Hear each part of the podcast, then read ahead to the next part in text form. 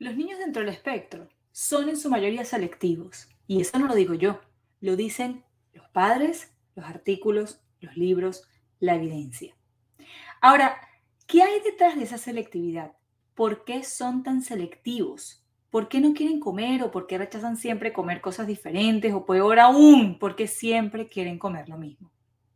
De eso quiero hablarles hoy, para darles luz con la información que aquí vengo a compartirte aunque no sé si la que va a hablar es la nutricionista o la madre, eso lo vas a decir tú. Pero además voy a tener hoy una invitada sumamente especial para mí, que nos va a estar hablando desde su perspectiva como terapeuta ocupacional, que además se enfoca en los problemas sensoriales. Más adelante vas a entender por qué la estoy invitando. Además de que tengo una gran afinidad con ella, ella es Adriana Ramírez, no solamente desde el plano profesional, sino inclusive personal. Ella ha sido la terapeuta ocupacional de mis cuatro hijos. Así que bienvenida al episodio de hoy. Sé que este, al igual que todos, los vas a disfrutar. Alimentar a un niño selectivo no es fácil, eso lo sabemos. Y también sabemos que es muy frustrante pasar horas en la cocina para que después no se coma nada. Y más frustrante aún, el no saber cuándo esta etapa se va a terminar. ¿Se acabará sola? ¿Tengo que ayudarla? ¿Debo consultar con el médico para que nuevamente me diga que le dé lo que él quiera de comer? En fin, a esto se le conoce como picky eater o selectivo para comer. Y esto puede no solamente ocurrir en los niños que se encuentran dentro del espectro, sino también en niños sin diagnóstico, pero que igual sean quisquillosos a la hora de comer. Es por eso que nuevamente y con mucho orgullo abro las puertas para mi programa Nutriendo a mi hijo Piki, en donde pasarás de ofrecer y cocinar lo mismo a tu hijo selectivo, de tener miedo a la hora de la comida, de sentirte frustrada y sin esperanza, a poner en práctica nuevas estrategias que funcionan para alimentarlo con variedad. Inscríbete. Comenzamos el 2 de marzo y el link de inscripción te lo dejo al final de este episodio. Para ti que me estás escuchando, utiliza este cupón para el 15% de descuento. Piki Podcast. Sí, también te lo dejaré al final de este episodio.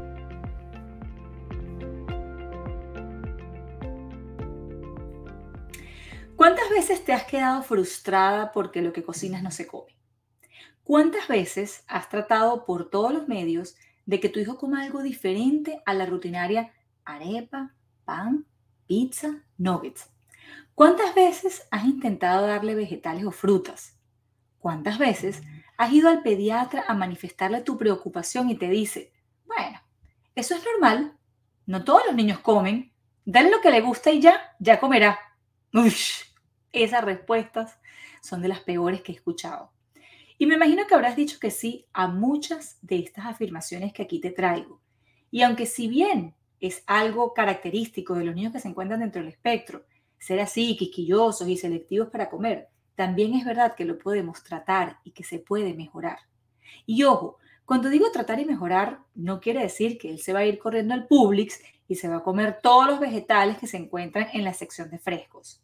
Tratar y mejorar quiere decir que sí es posible ampliar su abanico de opciones, modificarles eso que siempre come, hacerlo un poco diferente, que tengas otras opciones de meriendas, y que ya salir no sea tan traumático y tan frustrante. Porque sí, definitivamente los alimentos curan y la dieta funciona. Te digo esto porque ante todo es importante ser realista y establecer metas claras y no soñar. Te confieso que esta es mi historia del día a día, tanto desde el plano personal, y si revisaste mi episodio 1, sabes a qué me refiero, como desde el punto de vista profesional. Porque sí, los niños que se encuentran dentro del espectro son selectivos para comer, eso es verdad. Y son muchos los padres que manifiestan esta preocupación, porque entonces la vida se vuelve toda una planificación con muy poca improvisación. Te tienes que llevar la marca de pan específica que a él le gusta, porque además de todo no acepta cambios. Y no es bueno con las, transiciones. Y fíjate que todo esto va pegado, esto de no aceptar transiciones, aceptar una sola, una sola cosa y comer siempre lo mismo.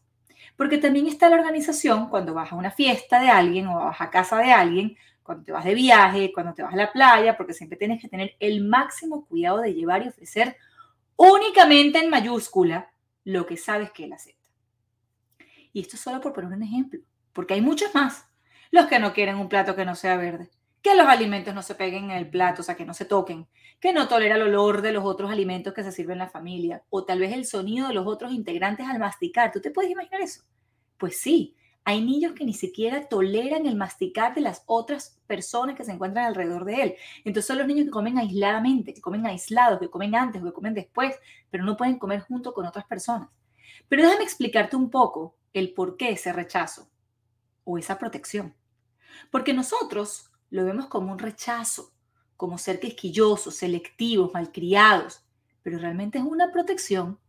Y es una protección que ellos mismos desarrollan para evitar ser agredidos por ese alimento agresor que no viene solo, viene con texturas, olor, sabor y hasta sonido. Y ellos son los encargados de colocarles el título de agresor, no nosotros. Así que te voy a explicar todas las razones que existen detrás de este rechazo y de, o de esta protección.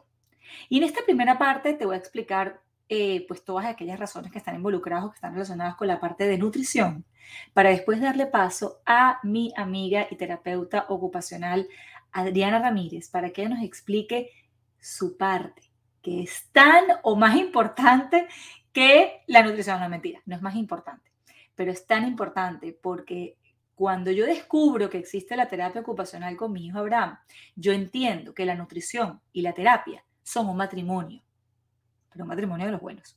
Es un matrimonio que uno ayuda al otro y por eso es tan importante involucrar a ambos. Así que vamos a empezar con la razón número uno del por qué ese rechazo o esa protección.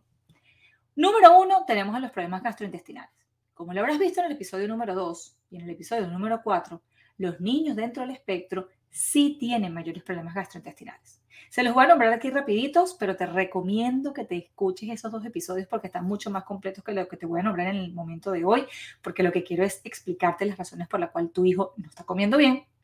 Pero aquí tenemos los problemas de constipación, los problemas de dolor abdominal, distensión, heces suaves o diarreas, eh, gases, eruptos, malabsorción, reflujo. ¿Ok? Entonces, lo que no habíamos mencionado hasta ahora es que esos problemas gastrointestinales los llevan a tener problemas sensoriales. Sí, o sea, que sean sensibles a texturas, olores, sabores, consistencia, y por eso entonces ellos prefieren que el alimento sea crujiente o que el alimento sea blando, prefieren el alimento que no tenga mucho sabor, o por el contrario, prefiere que sea de aquellos alimentos que son bastante sazonados. Uno de los problemas gastrointestinales que más está asociado con los problemas sensoriales es el reflujo gástrico. No es el único, es uno de los más. Sí, el reflujo. Cuando el niño siente esa molestia, esa quemazón, ese dolor en la garganta, ¿ok? Tanto cuando come como cuando no come, esa es una razón para rechazar alimentos, porque como siempre digo, ¿quién come con dolor? Y entonces vemos que cuando son bebecitos, ellos echan su cuellito para atrás o lloran después de comer, y esto también pasa cuando son grandes. Esta entonces es una razón por la que comienzan haciendo como un embudo de aquellos alimentos que comen y quieren aceptar y se quedan con aquellos alimentos con los que instintivamente ellos se sienten seguros. Yo siempre lo he dicho que el ser humano y el cuerpo humano son la máquina más perfecta que existe. ¿Ok? Entonces ellos instintivamente eligen aquellos alimentos seguros. Así que con respecto a este punto, volvemos a lo mismo. Resolver el problema gastrointestinal que sin mentir, la mayoría de las veces es identificar y eliminar aquellos alimentos que están causando este dolor y esta molestia que no los deja comer. Que también causa constipación y esa constipación tampoco los deja comer porque eso causa molestia y dolor y con dolor nadie come. Es muy frecuente ver problemas de reflujo en los niños piquis o en los niños quisquillosos, en los niños selectivos para comer. Y casi todas las madres te dicen, sí, él tuvo reflujo de pequeño, pero ya no lo tiene. Sí, él, lloraba mucho cuando era chiquito y le mandaron su Nexium o le mandaron su medicamento. O sí, cuando era chiquito tenía mucho cólico. ¿Ok? Entonces, eso de que ya no lo tiene ahorita está por verse. Lo que sí te digo es que la solución es mucho más sencilla de lo que tú crees. Es revisar minuciosamente la alimentación, saber cómo está el intestino. Porque, por ejemplo, estos nenes que han tenido problemas gastrointestinales en el pasado y que muchas veces han sido mal tratados con antibióticos, es decir, que se lo han dado de una manera eh, eh, injustificada o innecesaria. Este antibiótico ha causado un problema gastrointestinal, un problema de barrido de la flora. Recuerda que la flora tenemos esa flora buena que nosotros necesitamos y esa flora buena nos protege. Cuando nosotros tenemos un antibiótico que se ha dado de una manera innecesaria, pues esa flora, esa flora buena se barre. Y al no estar ningún soldado protector, pues le damos la bienvenida a los soldados malos a que vengan e invadan nuestro territorio. Y eso es un factor de riesgo para tener reflujo. Y eso es un factor de riesgo para tener dolor. Y eso es un factor de riesgo para que el niño tenga problemas sensoriales. Y eso es un factor de riesgo para que entonces yo empiece a crear un embudo y a filtrar los alimentos que como y los alimentos que no como. Porque el niño instintivamente comienza a identificar qué alimento le cae bien y qué alimento le cae mal. Aunque cuando tú lo ves por fuera, tú dices, pero es que este alimento es malísimo, no debería caerte bien. Ah, bueno, pero él ha buscado una, una, una protección o una, eh, sí, exactamente, o sea, ha encontrado una protección en ese alimento. Recuerda que como les, les expliqué en el episodio número 4, muchos de estos alimentos que ellos eligen o ellos prefieren tienen un efecto de opioides. Y claro, al tener ese efecto opioide, recuerda que el opioide es como la morfina, es un efecto tranquilizante, entonces ellos entran como en ese ciclo y en ese círculo negativo en el cual eligen este alimento que es agresor porque este alimento agresor tiene una cantidad de opioides que al, eh, o sea, por decirlo de alguna manera, eh, los calma y ese calmar es lo que ellos precisamente están buscando. Los niños que tienen reflujo, por ejemplo, o que tienen problemas gastrointestinales son los típicos niñitos que se chupan la camisa, que la babean, que tienen dolor abdominal, que siempre están salivando. Una de las cosas que yo escuché en un webinar de una, de una doctora súper, súper buenísima, eh, fue que los niñitos que, que siempre buscan meterse algo en la boca o, agarrar el borde de la camisa y salivan muchísimo, hay niñitos que definitivamente hay que, que inclusive cambiarles la ropa bueno, ella comentaba que los niños que se encuentran dentro del espectro, que buscan salivar, es precisamente para contrarrestar el ácido que viene del estómago con el pH de la saliva. Y entonces eso trae en ellos como un efecto calmante. Ellos buscan salivar para poder contrarrestar ese ácido que viene del estómago que tanto les molesta, que tanto les duele. Y cuando ellos producen esa extra saliva a través de colocarse la camisa en la boca o de, meterse las manos, inclusive los dedos en la boca, pues esa producción de saliva extra es precisamente la que los calma. Así que mosca con eso. Mosca si tu nené es de los que no come, pero también se mete las cosas en la boca, saliva muchísimo, o se lanza contra el sofá con, la, intención de poder eh, encontrar como un poquito de alivio, eh, eh, presionándose la barriguita, porque eso puede hablar de un problema gastrointestinal que los lleva a no comer. Además, deberíamos incluir eh, probióticos, porque por lo general estos nenés que han tomado muchos antibióticos en el pasado y que la flora buena se ha barrido y tenemos mucha más flora mala, necesitamos probióticos que son bacterias buenas para poder minar nuevamente ese intestino y contrarrestar el número de malas.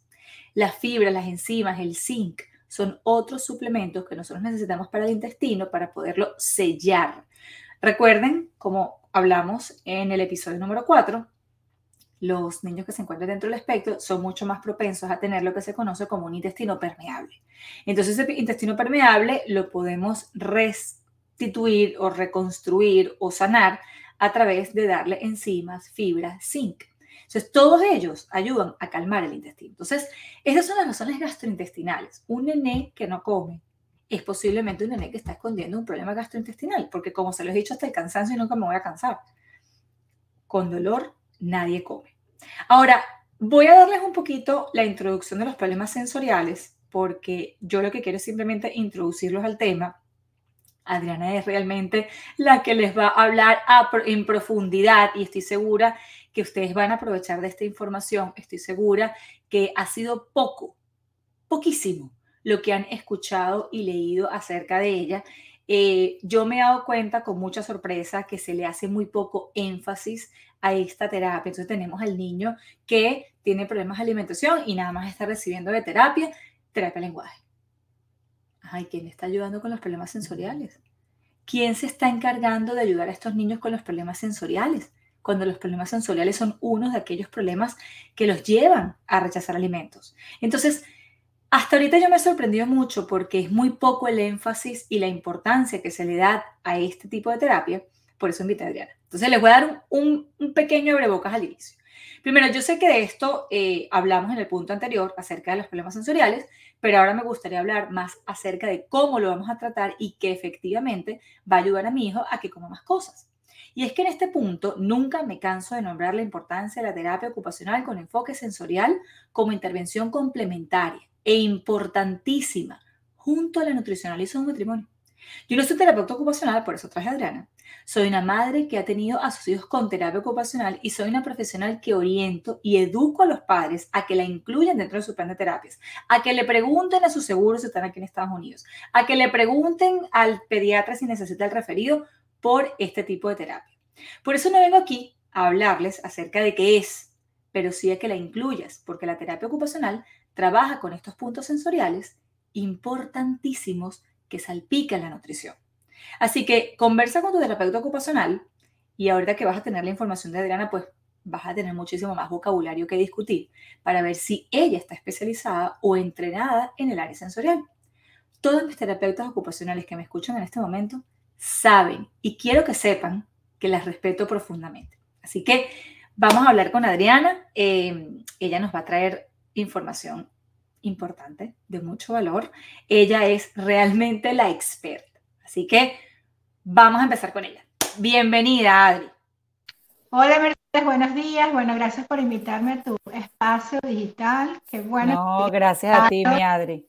Educación, educación, educación es lo que empodera y mejora el, eh, eh, el pronóstico de todo niño con, con autismo, la educación de sus padres. Así que me parece increíble todo esto que hace. No, me encanta, Adri, por la invitación. Yo les estaba contando y habíamos hablado un poquito acerca de cuáles son las posibles razones por las cuales los niños no comen y muchas de esas razones nadie se los dice. Y una de las razones que yo he sentido como madre y como profesional, que es como la más escondida, es el tema de la terapia ocupacional. Y por eso dije, no, no, no, yo no soy experta. Yo necesito traer a alguien que hable de la terapia ocupacional porque es su profesión. Así que me encantaría, Adri, que nos cuentes un poquito cómo ha sido tu experiencia o qué información nos puedes dar con respecto a eso. Bueno, ok.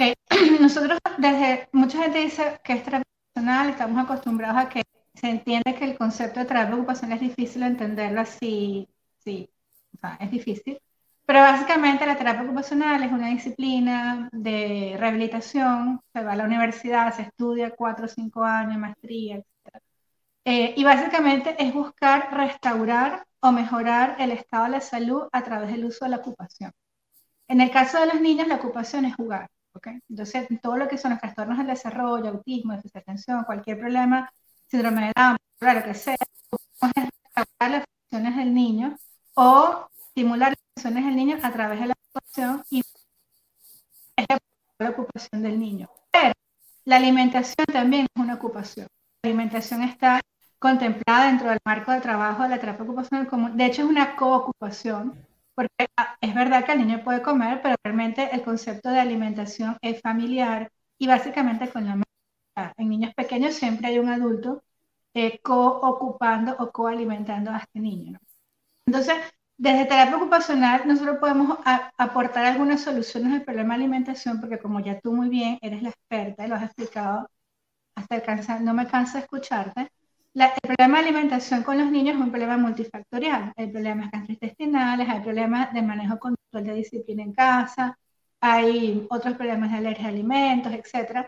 Pero uno de los problemas, o sea, uno de los pétalos de la flor son los problemas de procesamiento sensorial, que es una de las cosas que se puede atacar desde, desde terapia ocupacional, porque integración sensorial es un marco, es como una herramienta dentro de todas las herramientas que nosotros usamos.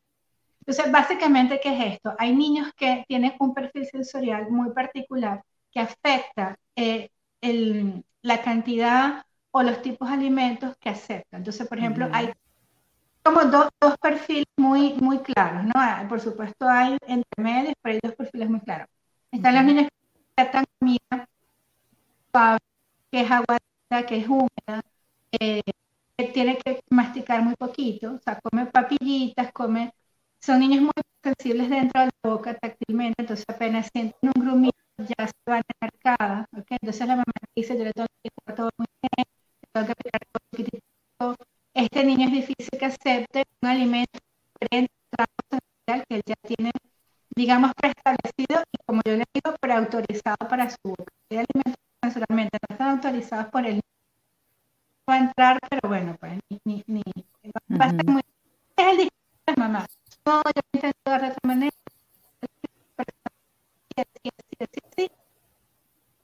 Ese es un perfil, los niños que buscan esos alimentos más suaves y, y húmedos. Y hay otro tipo de niños que es al contrario, los que buscan alimentos basados en alimentos tostados, crunchy y secos.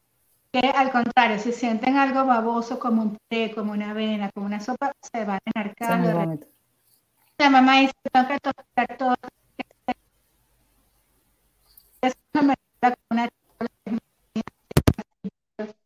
Etcétera. El punto es que el elemento sensorial es un elemento que puede estar afectando. En mi experiencia, Mercedes, es importante, es importante entenderlo y tenerlo como ahí, porque el problema sensorial también se va mezclando con pensamientos típicos, por ejemplo, si estamos hablando del autismo, ¿no? Eh, perseverancia de, de, ideas, rigidez de pensamiento, por ejemplo, que tiene que ser de tal marca, que tiene que ser de tal color, que la presentación tiene que ser en tirita, que no puede ser en cuadrito, entonces ya se va mezclando un poco lo sensorial con un elemento conductual, donde llega un punto en que, bueno, dice, bueno, ¿dónde, ¿hasta dónde es conductual, hasta dónde es sensorial? La otra cosa es que cuando el problema está, está manifestado a nivel oral, es porque también hay un problema sensorial completo en el cuerpo. Que mucha gente dice, no, es que hay un problema sensorial oral. Sí, pero el oral es como el último ese niño seguro tiene problemas de aprendizaje motor, problemas de coordinación, problemas de motricidad fina, tiene otros problemas sensoriales en su cuerpo. Y claro, en la escala de problemas, a veces los problemas sensoriales se confunden mucho con problemas conductuales. El esquisquilloso para la ropa, tal cual que sea. O no se monta la bicicleta, etc. O sea, es, es, un cuadro más amplio que simplemente pensar en un problema sensorial en esta área. Es mucho más amplio. Por eso es que la intervención no, solamente tiene que ir a la boca. De hecho, nosotros usualmente en terapia, antes de entrar a la boca, tenemos que entrar a todo el cuerpo completo. Y entonces ya en el camino, eso se va como, como acomodando y ya lo que vamos a hacer son estrategias más específicas para la boca. Pero tampoco la intervención es ir directamente a la boca, ¿no? O sea, yo quiero, antes de ver la boca, yo quiero ver cómo está todo el cuerpo, cómo está toda la, respondiendo a todo el procesamiento sensorial. Otra cosa que pasa también, Merce, yo no te escucho, yo no sé si esto tiene que ser así o, pero yo no te estoy escuchando lo que tú dices, porque no, sé si esto es así. ¿Ahora? Ahora sí te oigo. Ah, yo lo había puesto en mute a propósito para no fastidiar el, tu audio, pero no, está perfecto. Fíjate, Adri, una de las cosas que yo les contaba a los padres era que nosotros los que estamos por fuera lo vemos como es un niño quisquilloso, es un niño que no quiere probar X, Y o Z alimento. Mientras que desde la, desde la perspectiva del niño, ese rechazo es un medio de protección. Porque realmente él está protegiéndose de aquella textura, de aquella, de aquella sensación que él registra como incómoda y por eso la evita. Incómoda es lo mínimo. Ellos la registran ah, como oh incómodo es lo mínimo, doloroso, peligroso, y además que se protege y realmente quien se está protegiendo el sistema nervioso central. Correcto. No puedo con eso y por eso se activan las respuestas de gagging, que son respuestas de protección. Correcto. Las respuestas de rechazo, las respuestas de habitación, porque el cerebro dice no puedo con esa textura y probablemente en una combinación con el sistema digestivo, porque el sistema digestivo también puede estar diciendo ese alimento a mí me hace doler la barriga, eso me va a causar dolor, no, no, no, no, no, no. Y eso también lo hemos hablado, cuando tenemos un problema gastrointestinal, mientras más, más severo, a mayor severidad el problema gastrointestinal, mayor severidad y mayor problema será la parte sensorial.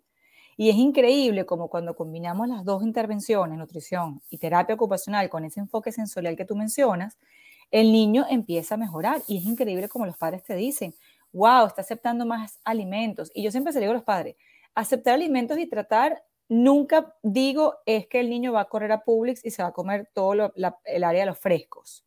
Es ampliarle la dieta. Es que la mamá ya no tenga que salir con el platico verde para todas partes porque si no es en el plato verde no come.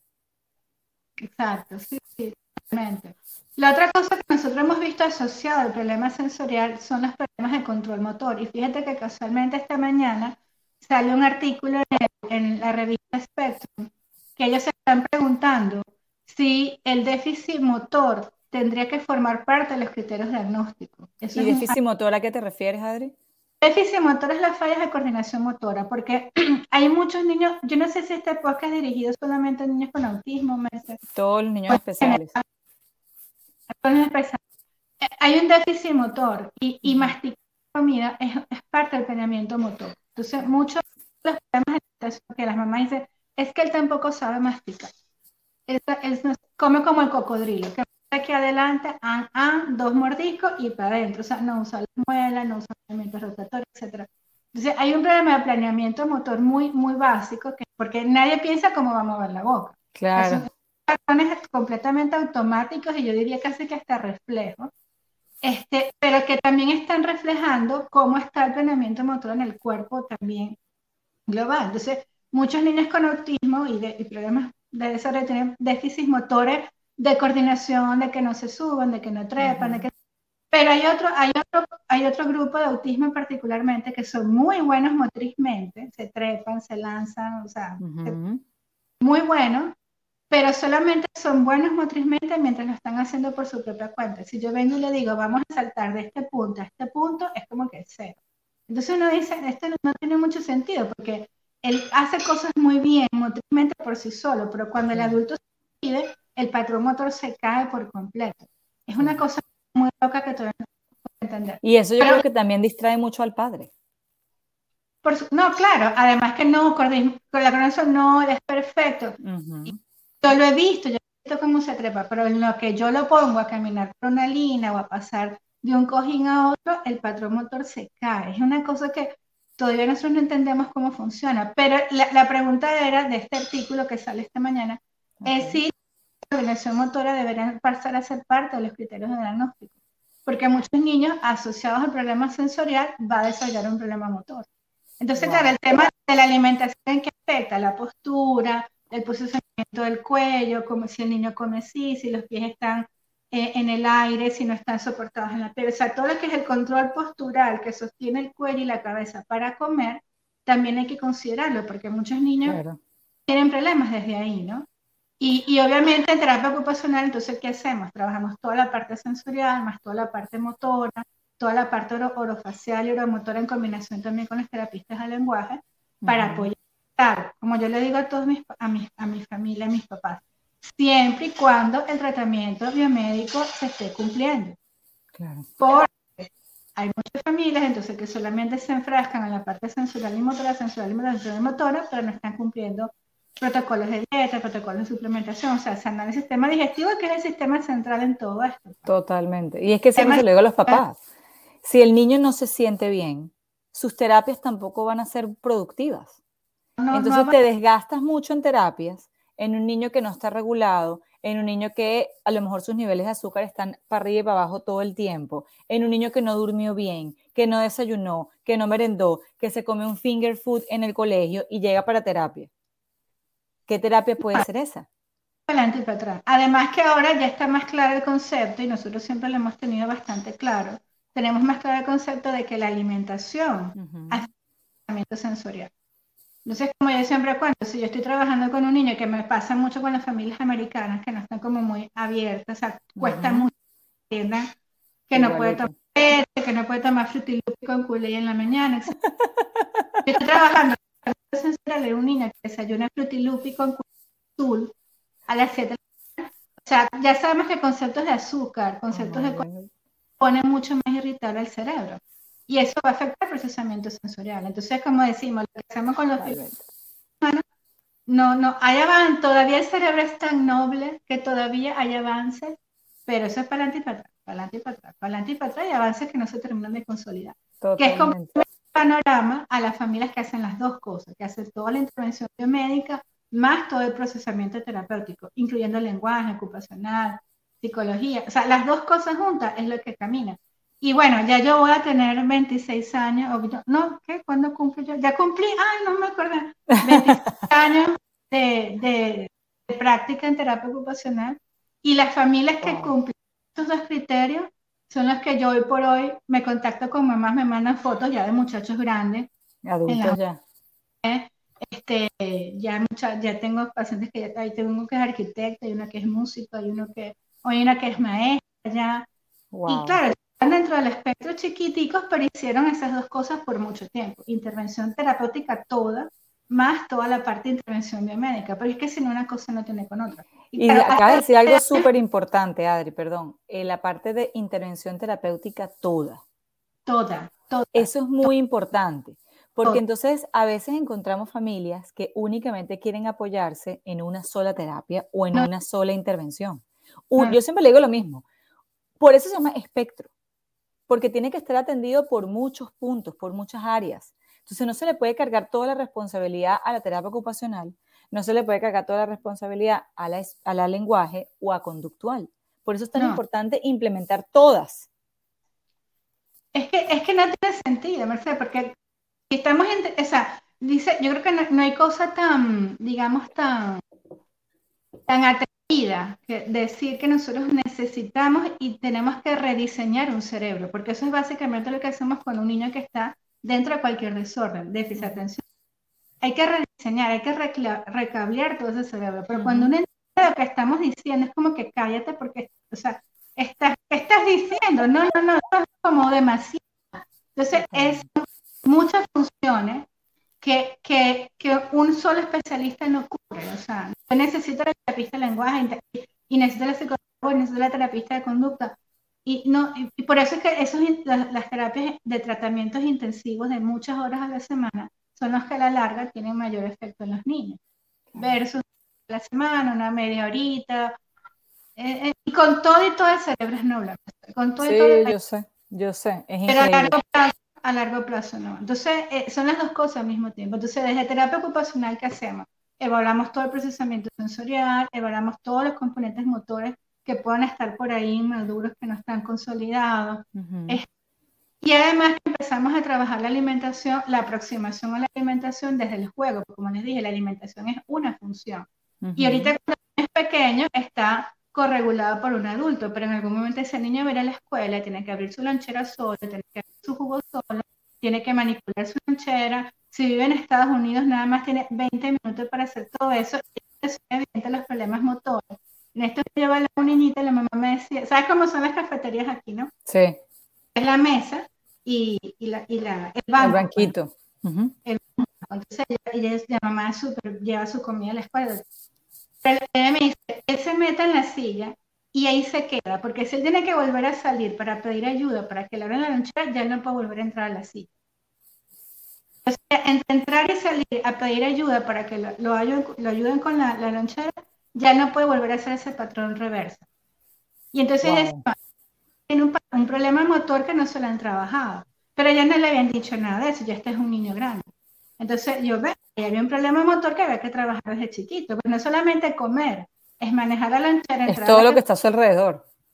Y eso es una ocupación, comer es una ocupación. Entonces, cuando el, niño es pequeño, siempre va a haber un adulto ahí regulando, mediando, abriendo, nada, nada pero en algún momento el niño va a tener que comer solo en, algún ambiente natural. Entonces empezamos a trabajar la parte de independencia, este, trabaja motricidad fina para que pueda abrir la lonchera, sacar las cubiertas, etcétera, etcétera, entender los pasos, porque es una ocupación. Entonces, em, retomando, trabajamos toda la parte sensorial, toda la parte motor, toda la parte del concepto de la, aproximación de la alimentación como ocupación, donde el niño tiene que ser independiente en algún momento.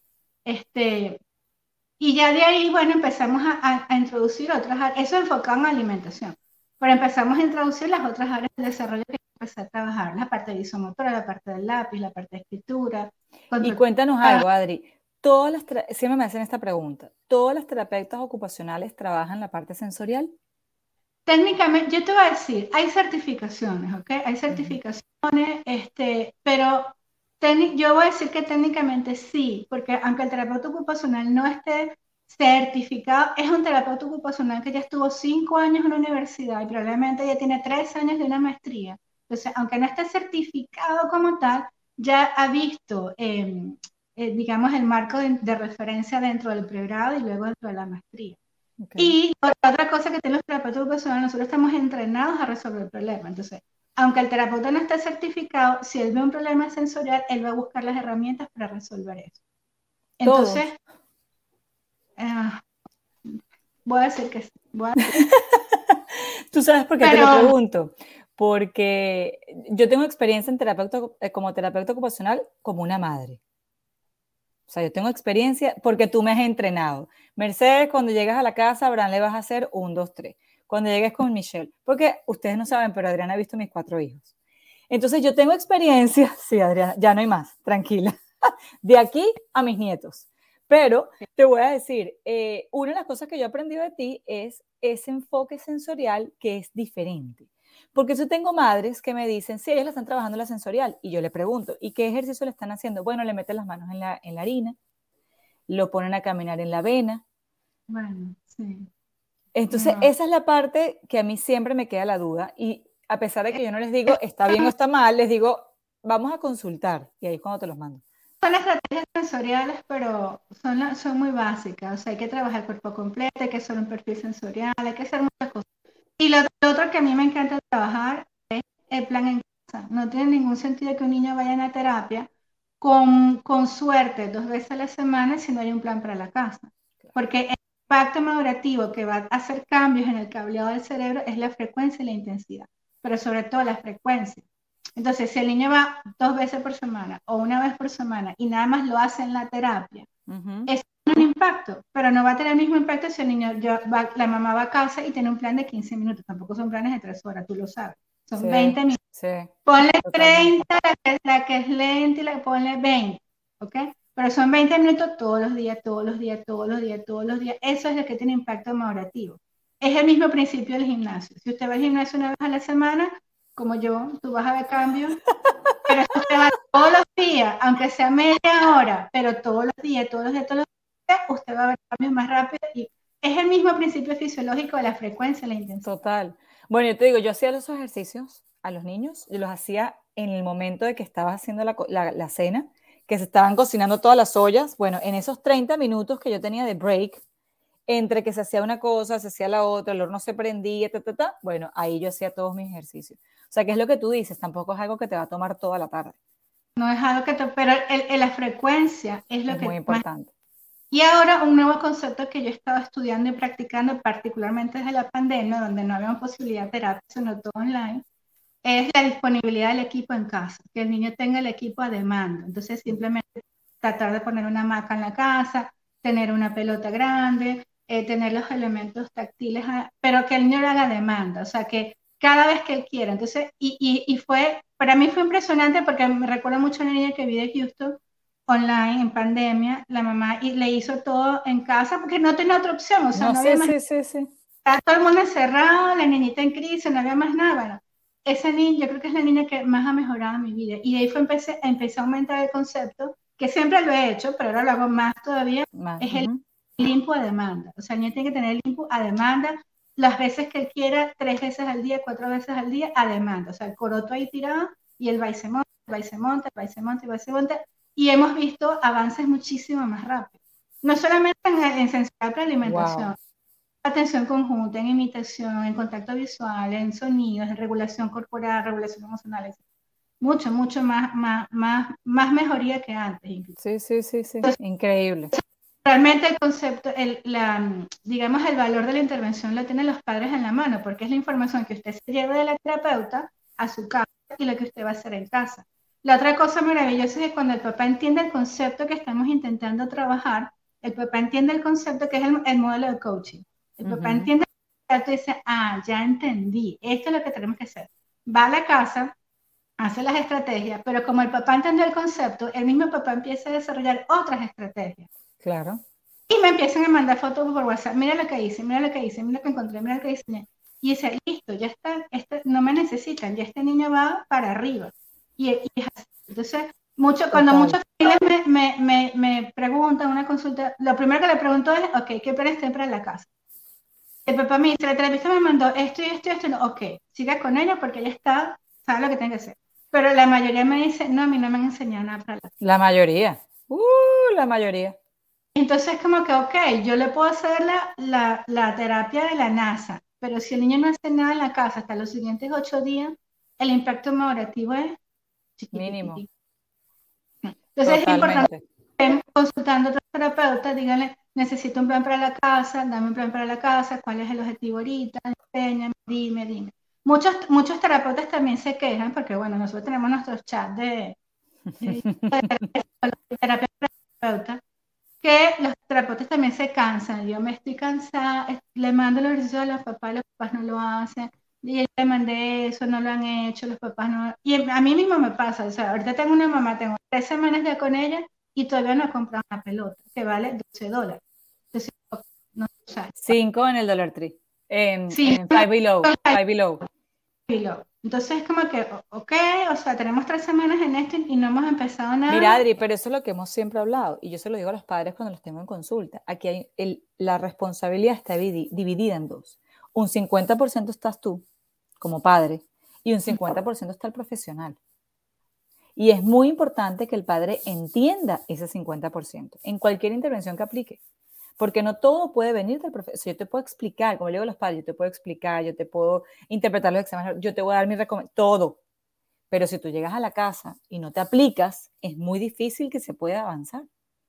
Es igual que con la terapia ocupacional. bueno, y es el concepto de alianza terapéutica y, y, adhesión al tratamiento. O sea, vas al médico, no te tomas la medicina, bueno, yo el doctor no puedo hacer más nada por ti. Totalmente. Pero bueno, y, desde el punto de vista de alimentación, eh, ahorita los estudios dicen que los niños pequeños que tienen problemas de alimentación, ahora se habla de que es una red flag para autismo, una bandera roja de autismo. Y de que los niños que eh, inician un proceso de un problema de alimentación, luego dentro de los dos años siguientes probablemente van a recibir un diagnóstico de autismo. O sea que hay que prestarle muchísima atención al, al tema de la alimentación no es que, más allá de que se apique, me que es que, ah, no sé, métele el ojo, busca, busca ayuda porque probablemente dentro de dos años estamos hablando de un niño con autismo. Y lo primero más es el problema de alimentación.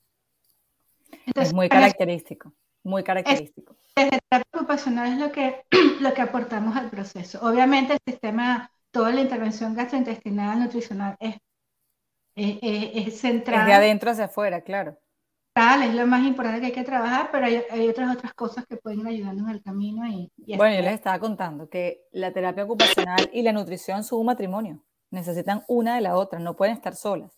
A ver, cuéntanos, Adri, que ya se nos va a acabar el tiempo. Cuéntanos cómo te podemos encontrar, cómo te pueden encontrar estas familias, cómo estás trabajando. Uh, estoy en Orlando, Florida. Podemos hacer consultas online. Trabajo con muchas familias de otros estados y de otros países también y si están en Florida, bueno, no sé, hasta que se acercan a Orlando si lo quieren presenciar. Sí, yo me le digo que esas son las mejores tres horas de viaje, las que más vale la pena si estás aquí abajo como yo.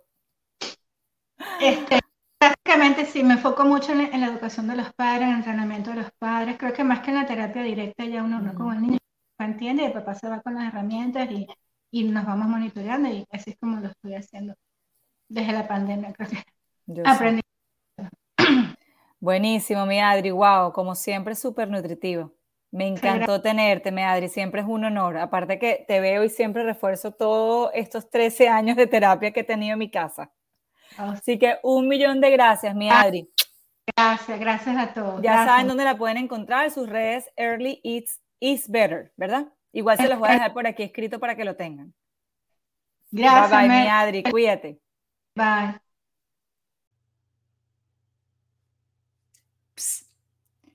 ¿Tienes dudas de si tu hijo es picky o selectivo con sus alimentos o no?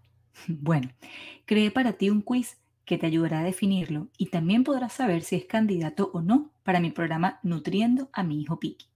Te dejo ese link al final de este episodio y en el caso de que no sea candidato, no te preocupes, también te daré otras opciones.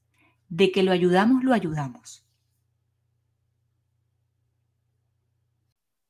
Luego vamos a hablar acerca de los problemas motororales. Ya escuchamos a Adriana, creo que nos hemos nutrido muchísima de esa información. Eh, realmente es valioso, ¿no les parece increíble? Ella tiene otro cerebro. Yo siempre se lo digo. Ella tiene otro cerebro, ella tiene otra información, siempre tiene algo diferente que decir y eso es lo que más me gusta de ella. Y ahorita les quiero hablar de un problema que no es muy común, pero sí es importante que lo mencionemos, que es el tema del problema motor oral no es la más común, pero sí es posible y es importante nombrarla. Los problemas motor, orales más comunes pues comprometen lo que es la deglución, que es tragar, y la sincronía entre tragar y respirar. Eso hace que, por supuesto, el niño solo pueda comer una textura específica y alimentos específicos. Es importante descartar que esta sea la causa, porque de ser así, ya el curso de la intervención debe ser otro, pero además nos ayudará a establecer metas mucho más reales.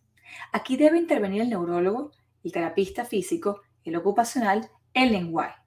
Y en este punto, pues también me gustaría agregar aquellos niños que tienen problemas musculares o de musculatura, los niños que son blanditos, los niños que son suaves al tacto, esos niñitos que no pueden mantener una postura adecuada, esos niñitos que se desparraman en la silla de comer. Bueno, esa debilidad afecta la manera de comer.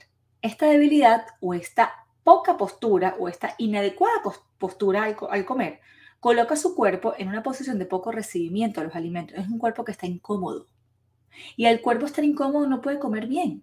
Un cuerpo debe estar sentado, un, cuerpo, los niñitos que son chiquiticos deberían tener un apoyo en los pies, por eso la importancia de que se compre una silla de comer adecuada para los niños, donde reposen los brazos, donde reposen las piernas, donde puedan estar sentados en 90 grados. Los niños dentro del espectro tienen debilidad muscular, casi el 90% de ellos, y lo tienen en el estómago, porque el estómago es un músculo, en el abdomen, porque el abdomen es un músculo, la boca y la lengua, que son músculos, las piernas son músculos. Precisamente estas partes del cuerpo son las que utilizamos para comer. Y las manos y los brazos, porque todo esto son músculos. Y cuando ya sabemos que el 90% de estos niños tiene debilidad en esta, en esta área, pues entonces entendemos que su posición, al no estar bien colocada para comer, pues su cuerpo está en una posición de poco recibimiento a los alimentos. Precisamente en mis consultas y en, en, mi consulta limpiando la dieta, yo les envío a los padres un cuestionario antes de que nos veamos para poder discutir acerca pues, de la historia nutricional y la historia médica del niño. Y esa es una de las preguntas que yo le hago a los padres, ¿no? Si tiene o no tiene debilidad muscular. Eh, hablamos mucho del momento de la comida, hablamos de quién prepara los alimentos, hablamos de dónde se sienta el niño. Yo me he llevado las manos a la cabeza cuando he visto que hay niños que comen en su sillita esa donde ellos juegan plastilina y pintan. Ajá, ¿y dónde está integrarlo a la mesa familiar? ¿Y dónde está que él vea, huela y mire todos los alimentos que se le sirve a la familia, porque tiene que comer aislado. Pues todo ese tipo de cosas yo las, yo las, discuto en la primera consulta que tengo con los padres cuando ellos comienzan eh, limpiando la dieta, ¿no? Y entonces, ahorita les quiero venir a hablar acerca de la disciplina. La disciplina. Yo sé que eso tiene nada que ver con nutrición, yo sé que es un tópico no nutricional, pero es importante. Yo les voy a nombrar aquí los casos que yo veo en mi consulta y espero que sean pocas las que se sientan identificadas, pero yo he visto en mi consulta padres que no sientan a los niños para comer en la mesa con todos, le preguntan qué quiere comer cuando apenas tiene entre 2 y 5 añitos, cuando a esa edad ellos no deberían decidir. Lo persiguen para que coma. No hay desayuno, almuerzo ni cena formal, sino que le vas dando a medida que el, el, niñito viene a la cocina. Le das un sándwich de almuerzo o un yogur porque sabes que eso es lo que va a comer y para qué esforzarse. Yo sé que esa es una posición cómoda también para el padre, ofrecer únicamente lo que le gusta, porque realmente estar persiguiendo al muchachito por todas partes o convencerlo de que se coma ese pedazo de pollo es toda una odisea. Toma jugos en vez de agua, le das fruta todo el día porque eso sí le gusta y para que no coma nada, pues mejor la fruta, ¿no? Mira, mamá, lamento decirte que todo esto que está ocurriendo es tu culpa. Y la disciplina de los niños le pide a gritos. Los niños piden disciplina y la disciplina la ponemos nosotras. Usted es la que manda, usted es la que decide, usted es la responsable de aprender, usted es la responsable de buscar ayuda, usted es quien le enseñará los adecuados hábitos de alimentación y hoy en día tenemos demasiados recursos a fácil alcance para que esto suceda. Y aunque te parezca sorprendente algunas de las cosas que te acabo de nombrar, eso lo veo. Y lo veo mucho. Y, yo, y puede ser que en este momento sientas que soy antipática, pero es que la disciplina es parte o esta falta de disciplina es una de las razones por las que los niños no quieren comer o no comen adecuadamente o rechazan alimentos. Yo sé que a veces es difícil eh, entrenar a los niños, por decirlo de alguna manera, o convencerlos todo el tiempo, o empujarlos para que coman, o vamos a comer aquí y no vas a comer allá, y esta es la hora. pero es que ese es nuestro trabajo. Y cuando ellos son chiquitos, eso es precisamente lo que nosotros necesitamos hacer. Necesitamos educarlos. Ellos no saben de esto. Esta educación se la colocamos nosotros. Y he visto muchos padres que colocan de excusa el, el diagnóstico para quitar la disciplina o para simplemente decirle amén a todo lo que el niño proponga. Y eso no es verdad. Los niños necesitan disciplina. Y yo he visto muchos niños en consulta que no es un problema de piqui, no es un problema de que son selectivos, no es un problema de que son quisquillosos, es un problema de que no hay disciplina en la casa, que son distintos. Niños que me traen un reporte de, de recordatorio de 24 horas, que es otro de los formularios que yo utilizo en mis consultas, donde tú ves que el desayuno es un huevo y un queso, el almuerzo es un sándwich, en la cena es un huevo con una galleta. Y el niño tiene tres años. Claro que es fácil. Eso es mucho más fácil. Uf, imagínate, todo el tiempo libre que yo tuviera si yo pudiera servir eso. Pero eso no es adecuado. Y eso tampoco se le puede llamar que el niño es piqui. Y a eso tampoco se le puede llamar que el niño es quisquilloso. Porque es que si tú no lo expones a otra cosa, o eso es todo lo que él conoce, él no puede hacer otra cosa. Él no se va a levantar a hacerse un pollo. Él no se va a levantar a hacerse unas papas o una ensalada. Eso es lo que tú le estás ofreciendo. Y eso es a lo que tú lo estás exponiendo. Entonces el niño no es picky. Más bien demasiado bueno es porque se está comiendo lo que tú le estás ofreciendo. Entonces, la disciplina hay que evaluarla, la disciplina hay que tomarla en cuenta. La disciplina es un punto importante en los niños que son selectivos porque ellos necesitan una rutina y necesitan una estructura. Y esa estructura de casa se la damos nosotros. Y mientras más chiquitos sean, es mucho más fácil poderlo llevar a cabo y es mucho más fácil implementarlo. Pero es importante que entiendas que no siempre hay un problema de selectividad netamente es un problema de falta de exposición, de poca exposición o de una exposición inadecuada. Así que a partir de ahorita revisar cómo es la disciplina en casa. ¿Ok? Porque comer en familia es una de las intervenciones más importantes para ayudar a los niños selectivos a comer. Miren, todo esto influye. Si yo no tengo disciplina en mi casa y mi mamá me persigue para comer, no tengo buena digestión. Si no tengo buena digestión, soy más propenso a tener reflujo, dolor, constipación, gases lo cual me lleva a un problema sensorial y por eso rechazo texturas, colores u olores. Les pongo otro. Si no tengo disciplina y mi mamá solo me ofrece lo que yo, un niño de 3 a 4 años, quiero, que por lo general no es lo adecuado, entonces soy más propenso a tener reflujo, dolor, constipación, intestino permeable, más problemas sensoriales, más rechazo. ¿Lo ves? Es por eso que la disciplina es un punto importantísimo para fomentar adecuados hábitos de alimentación y así entender que los alimentos curan y la dieta funciona, no hay que poner más excusas. Ajá, ¿y cómo comenzamos con todo esto? ¿Qué debemos hacer? Primero que nada, revisar la disciplina en la casa. Esta eres tú, no la terapeuta, y hay que estar clara de los roles de cada uno. Identificar si hay un problema gastrointestinal. Tuve reflujo en el pasado, se le distiende la barriguita, tiene constipación. Esto lo debemos resolver y para eso les recomiendo mi consulta limpiando la dieta, para que revisemos esto, revisemos qué está pasando con su intestino y con sus hábitos de alimentación. Revisaremos dieta y qué estás haciendo mal. Y aunque nadie me lo pide ni me lo pregunta, también reviso la disciplina. Ah, bueno, porque ella sabotea mi trabajo. Y si el problema es la disciplina, no podemos entonces echarle la culpa únicamente a la nutrición. Cambiar la dieta, limpiarla, aunque sí es retador y sí es estrecho, no es de la noche a la mañana, no es un proceso overnight, yo te puedo decir que tengo testimonios bellísimos de padres que comenzaron el programa con niños comiendo tres o cuatro cosas y terminan aceptando mucho más. Y cuando les digo mucho más, es inclusive cosas que nunca se lo imaginaron. Desayunando diferente, merendando diferente. Solo con identificar aquellos alimentos inflamatorios. Por último, ¿tu hijo recibe terapia? ¿Recibe terapia ocupacional dentro de su intervención complementaria? ¿Sensorial? Esto es importante. Ya escuchaste a Adriana. Entonces, por eso es mi llamado y mi grito de guerra. Revisa la dieta. Revisa cómo están comiendo en casa. No todos los niños son iguales. Y sí, a lo mejor en la casa de al lado le dan pan con mantequilla, el niño está perfecto, que por supuesto no lo creo. Hay muchas cosas que no vemos y si no la vemos no podemos decir que está perfecto o que no están. Y el tuyo a lo mejor necesita mucho más dedicación. recuerda que comer bien es para toda la casa, no solamente para él. Te voy a dejar por aquí para que te descargues la guía, que voy a dejártela por aquí abajo, eh, para que aprendas a identificar los nombres diferentes del azúcar, ¿ok? Puedes empezar por allí. Creo que ya esto es bastante.